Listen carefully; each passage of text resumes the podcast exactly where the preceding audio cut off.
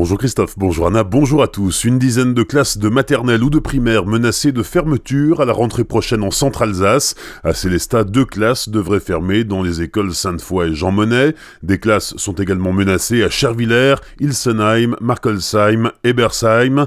Ces fermetures sont liées à des baisses d'effectifs. La situation sera réévaluée en juin. Dans certaines écoles, des classes monolingues ferment au profit de l'ouverture de classes bilingues. Les lycéens de Centre-Alsace sensibilisés à la lutte contre les discriminations. Une centaine d'élèves de 4e et de seconde participaient à une journée de formation hier au lycée Jean-Baptiste Schwilguet, une initiative du comité d'éducation à la santé et la citoyenneté du secteur de Célestat.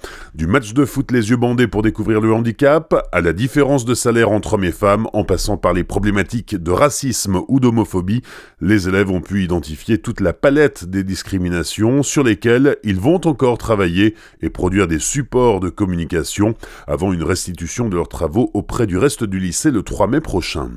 Journée de grève à la direction générale des finances publiques du Bas-Rhin. Hier, l'intersyndicale solidaire FO et CFDT étaient mobilisés contre les difficultés d'exercice de la mission des agents et contre les menaces qui pèsent sur le service public. Les grévistes craignent de nouvelles suppressions de postes tandis que le prélèvement à la source génère du travail supplémentaire. L'accueil du public a été perturbé sur huit sites du département. À Strasbourg, à Ilkirch, Célestat, Molsheim, Villers, Sarunion et Schiltigheim.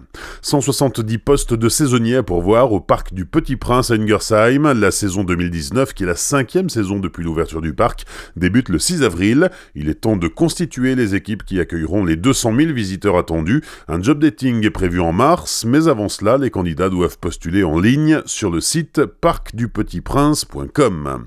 Retour en prison pour Stéphane Bredviser, le Mulhousien que l'on surnomme le pilleur de musée est accusé d'avoir dérobé plusieurs œuvres du musée de la cristallerie de Saint-Louis-les-Beach en Moselle. La perquisition de son domicile de Marmoutier a permis de découvrir de nombreux objets de collection. Il a été mis en examen pour vol et écroué. Brett Viser est âgé de 47 ans. Il a déjà séjourné à plusieurs reprises en prison après avoir reconnu au début des années 2000 le vol de centaines d'œuvres dans divers musées et châteaux en France et en Europe.